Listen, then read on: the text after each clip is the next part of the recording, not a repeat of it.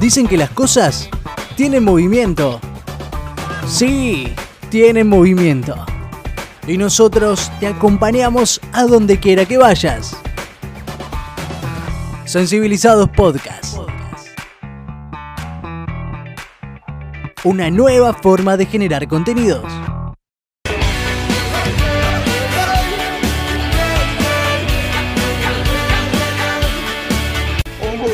Saludarlos sensibilizados. Un abrazo digital desde Panamá. Contento de estar con ustedes. Y bueno, yo siempre digo que vamos bien, ¿no? Hay salud, hay ganas y ahí vamos. De verdad que hemos hecho las cosas con, mucho, con mucha entrega, con mucho amor y como dices tú, eh, es nuestro teletrabajo, es nuestra manera de comunicarnos en estos días, porque más allá de que, de que se vean que hay más contagios, menos contagios, que la OMS dice algo, la realidad es que en el mundo de las artes y los conciertos, esto todavía no está definido para nada. Está difícil que tú vayas a hacer un concierto, una gira, o sea, esas condiciones de, de apiñamiento, de aglomeración de gente no, no, no, se ven. Y eso es lo que se trata de hacer un concierto, que vaya gente. Entonces hemos tenido que re reinventarnos desde casa un poco, creando canciones, versionando temas. Mucha gente dice, ¿por qué versiones? Bueno, la versión en realidad lleva un consenso internacional, porque imagínate que ya es complicado grabarse por internet a distancia, eh, cada quien con su, su situación en su país, en su casa, y explicar una canción de cero. Mira, tengo una idea, está en La mayor, písate un re, la letra va aquí, dice esto, o sea, es, es más complicado y la idea fue entonces agarrar himnos latinoamericanos para empezar y versionarlos de una manera desde nuestras casas, bajo la tecnología que es buena, pero sigue siendo casera. Y en broma y en serio se, en broma y en serio se llamó la pandemia Records y de verdad que ha viralizado varios temas, gracias a ustedes también y a todos los medios. Y empezamos con el millón de amigos porque es un tema, vaya, que, que un tema que es un himno total a, a, la esperanza, a la mitad. Y cuando los pericos se unieron dijimos, bueno, hay más gente que se puede sumar. Claro. Lo de Soda Stereo fue, lo de fue increíble porque en realidad este año 2020 estábamos esperando la gira Gracias Totales.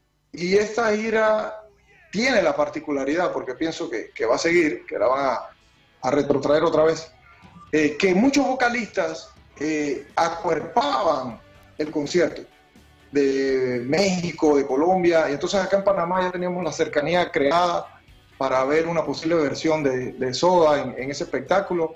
La verdad es que estamos bastante avanzados. Y ya soñábamos con hacer un tema, un tributo a esta gran banda que ha influenciado muchas generaciones, a, a, a muchas bandas. Y cuando ya salió el, el, millón de amigos que nos pedían, nos pedían otra, dijimos, oye, pero vamos a retomarlo de Soda. Inclusive fue, fue bueno porque este año se cumplen 30 años del álbum Canción Animal. Claro, Entonces, claro. Eh, de ahí sale eh, eh, porque el single.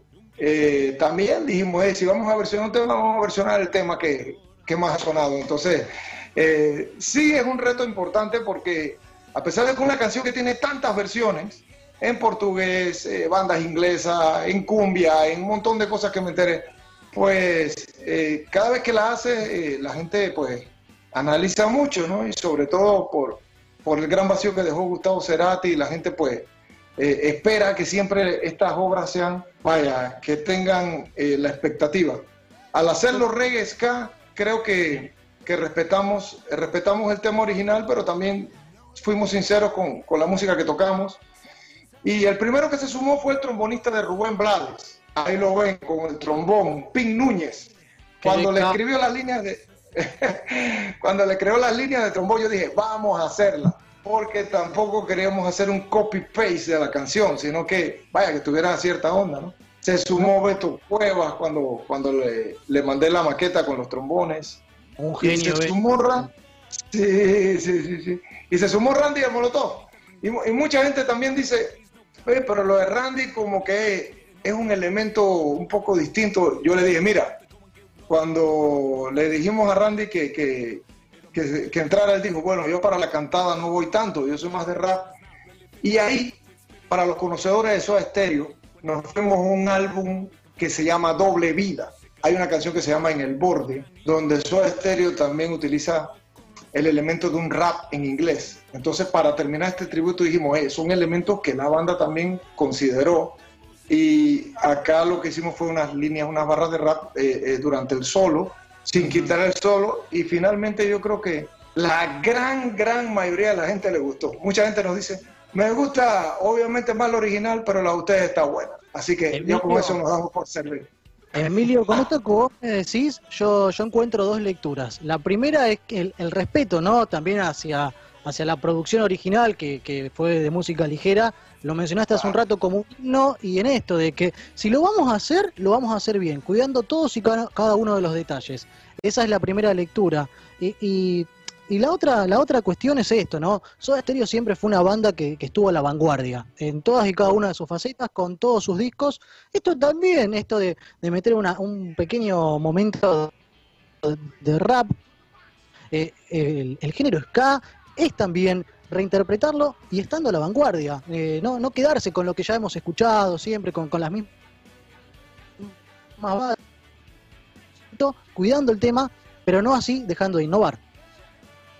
Bueno, de verdad que, agradezco tu punto de vista porque eso era lo que queríamos, desde el fondo del corazón. Ves esto, cuando lo escuchó, digo, esto, esta propuesta está hecha con respeto, con amor, con cariño a la banda. Yo le dije, sí, eh, Soda Stereo fue una, una, banda que rompió patrones de fusión en la música. Tanta, tantos discos que hizo que iban de un lado al otro. Entonces lo que quisimos hacer fue eso, una versión nuestra de cómo nosotros recibimos todas estas grandes melodías de, de Soda Stereo, pero, pero como te lo digo, hacer un, un copy-paste, pues hay muchas versiones que se han hecho. Y tal vez yo pienso que, que Soda fueron los que empezaron con toda esta, eh, con la canción en el borde, hacer rap cuando no se hacía en el rock y en inglés. Todo este tipo de elementos, muchos se nos había ido un poquito de la, de la pista, ¿no? Pero cuando empezamos a estudiar Soda Stereo para hacer esta canción, eh, nos acordamos de tantas y tantos logros que tuvo esta banda. Qué bárbaro, eh. qué lindo esto que nos mencionás. Emilio, vamos a sumarlo a Manu Artigas a la mesa. Manu, todo suyo. ¿Qué tal, Emilio? Bueno, buen mediodía desde acá. Creo que estás más o menos cerca del mediodía, ya por Panamá también, ¿no? Estamos cerca, ya hace hambre ya. Hay una pequeña diferencia, pero estamos, estamos conectados de todas maneras.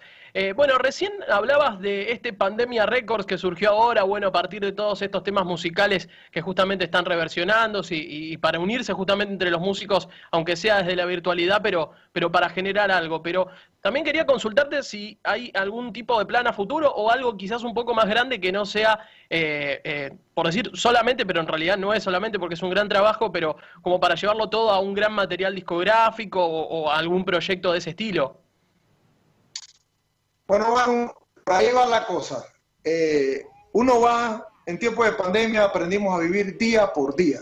Entonces, una cosa fue llevando a la otra, una canción fue llevando a la otra y fue llevando a más medios a viralizar los temas. Entonces, creo que es bonito lo que ha pasado de una manera espontánea de hacer estas reversiones. Y si nos sumamos a hacer una o dos más, tal vez hagamos una más una vez que ya las cosas estén aperturadas y, Dios primero las cosas comiencen a andar, pues podemos complementar un álbum eh, grabado en un estudio, grabando ya presencialmente con, otros colegas y, hacer un tributo a estos himnos del rock latino. A fin de cuentas, creo, creo que la gente dirá, oye, estas canciones las grabaron en pleno coronavirus, me acuerdo. Entonces ya tiene, tiene como un marco especial este disco y sí sería bueno, ¿no? Para que hubieran por lo menos unos 6, 7 temas y incluir a más gente que quiera participar. Qué bárbaro, ¿eh? qué lindo. ¿eh? Está bueno este proyecto, de a poquito, pasito a pasito. Fíjate que haciéndolo despacio salieron dos temas espectaculares. Así que no apuremos para nada, que total tiempo de aislamiento me parece que tenemos para un rato larguito más. ¿eh? Emilio, muchísimas gracias, muchísimas gracias por tu tiempo. Sabemos que las diferencias horarias, no siempre, no siempre se puede congeniar una, una nota, pero hemos logrado, lo hemos llegado a realizar. Eh, teníamos muchas ganas de hablar con, con, ustedes, así que los felicitamos por esta gran reinterpretación de, de música ligera que para nosotros es un himno, imagino que para ustedes también. Muchas gracias por tu tiempo y vamos a continuar obviamente en contacto. Claro que sí, hermanos. Gracias por esta deferencia, este, esta bonita nota. Y disculpen cualquier cosa con la tecnología, pero aquí finalmente se dio la conexión y de verdad que es un honor. Eh, no hay mayor satisfacción para un músico cuando la gente pues disfruta la música, más allá de todo lo que conlleva lo que se puede llamar como industria, y que venga de, ustedes que son de la República Argentina, que les haya eh, gustado este proyecto, yo me doy por bien servido, hermano. Un gran abrazo, los quiero mucho. y pendiente que Pandemia, Pandemia Record sigue por ahí. Saludos.